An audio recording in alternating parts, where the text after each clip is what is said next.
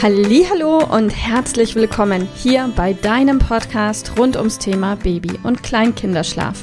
Mit diesem Podcast möchte ich dich und deine Familie dabei unterstützen, Entspannung in eure vielleicht noch angespannte Schlafsituation zu bekommen, sodass Einschlafen und altersentsprechendes Durchschlafen für deine Maus zu einer einfachen und schönen Sache werden kann. Mein Name ist Miriam Ende von Mein Baby Schlaf Coaching. Ich wünsche dir viel Spaß mit dieser Folge. Hallo und herzlich willkommen heute mit dem Thema Angst vor dem Schlaf im Flieger oder im Zug oder im Bus, auf jeden Fall auf der Reise in euren wohlverdienten und vielleicht allerersten Urlaub gemeinsam als Familie mit kleinem Nachwuchs. Gerade gestern bin ich aus meinem Urlaub zurückgekommen. Der erste Urlaub, den ich ganz alleine mit meinem Sohn gemacht habe. Wir sind zu zweit in den Urlaub geflogen und ich habe mich total gefreut und es war ein sensationeller Urlaub. Und wir sind ganz viel in Kontakt gekommen mit vielen jungen Eltern und Familien und viel ins Gespräch gekommen. Und hier habe ich erfahren und mal wieder erfahren, dass ja fast alle jungen Mütter und auch Väter Angst davor hatten oder haben, in den Urlaub zu fliegen und wieder zurück zu fliegen und wie sie das am allerbesten stemmen und machen, dass der Flug in puncto Schlaf einfach wird es für das Kind und nicht alles durcheinander bringt. Und dann gibt es viele schlaue Blogartikel. Ich habe die früher auch gelesen und es gibt auch einige Bücher, in denen tolle Sachen dazu stehen. Und da steht dann meinetwegen zum Beispiel drin, dass es total Sinn macht, dein Kind zwanghaft wach zu halten, damit es dann im Flieger gut schlafen kann.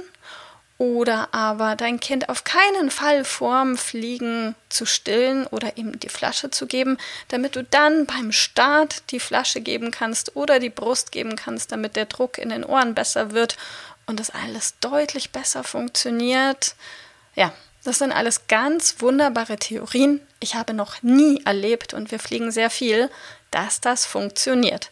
Ich habe das noch nicht erlebt bei meinem Kind und ich habe auch noch nie von irgendjemandem gehört, bei dem das funktioniert. Wenn das bei dir zuverlässig funktioniert, schreib mir gerne eine E-Mail. Ich wäre total interessiert an so einem positiven Erfahrungsbericht und würde davon dann vielleicht auch berichten. Auf jeden Fall, meine Erfahrung ist die, egal was du vorher planst, es kommt anders. Und aus diesem Grund kann ich dir nur empfehlen, mach dich bloß nicht verrückt, denn du kannst das nicht planen. Dann kommt es vielleicht genau wie bei mir gestern, dass dieser Flieger zwei Stunden Verspätung hat. Ja, da hast du dann ah, eh schon die Mahlzeit verschoben, verschoben, verschoben und dann hat der Flieger auch noch Verspätung, funktioniert nicht. Oder der Flieger hat Verspätung und du hast dein Kind zwanghaft wach gehalten und dann schläft es dir äh, äh, in der Lounge beim Warten ein oder vor dem Gate und ist dann putzmunter wieder beim Start. Oder, oder, es kommt auf jeden Fall anders. Und was ich dir auch sagen kann, es gibt Flüge, da weint nicht ein einziges Kind und der Flieger ist voll von Kindern. Und dann gibt es Flüge, so wie ich einen gestern hatte, der ist auch voll von Kindern und ein Kind fängt an zu weinen und alle anderen Kinder machen aus Solidarität mit.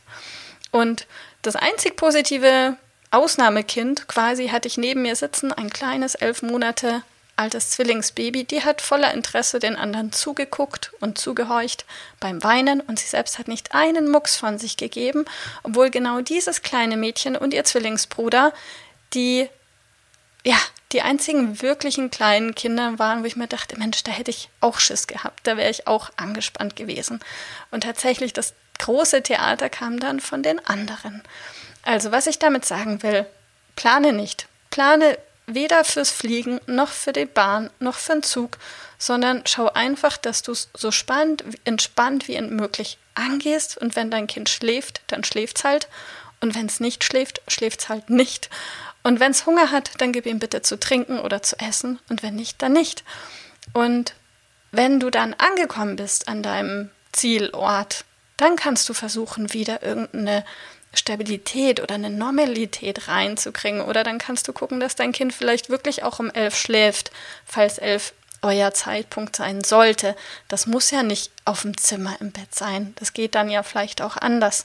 Aber da wirst du für dich am besten wissen, was genau für euch funktioniert. Long story short, egal was du planst, es kommt anders. Also plan auch gar nicht erst. Und vor allem mach dir bitte keine Angst, mach dir keine Sorgen, denn sich Sorgen und Angst vor etwas zu machen, das vielleicht niemals eintreten wird, ist total unsinnig. Von daher viel Spaß im Urlaub. Wir hören uns bis bald. Tschüss. Liebe Mama, ich hoffe, dass dir diese Folge gefallen hat, dass sie ein Problem von dir gelöst hat, dass dir auch weiterhilft. Falls ja, freue ich mich, wenn du uns auch auf Facebook und Instagram besuchst. Dort teilen wir täglich wertvolle Tipps rund ums Thema Babyschlaf mit dir, die dir dabei helfen sollen, mehr Schlaf und vor allem auch mehr Lebensqualität für dich und deine ganze Familie zu bekommen. Die Links dazu findest du in den Show Notes und solltest du dich vielleicht auch beruflich verändern wollen, weil du dich schon seit längerem fragst, ob das, was du im Moment machst, wirklich alles gewesen sein soll, dann kannst du dich gerne um einen Ausbildungsplatz zum Schlafcoach bei mir bewerben. So oder so. Die Links findest du in den Show Notes. Kontaktiere uns. Wir rufen dich an für ein kostenloses Infogespräch. Ich freue mich auf dich. Deine Miriam. Tschüss.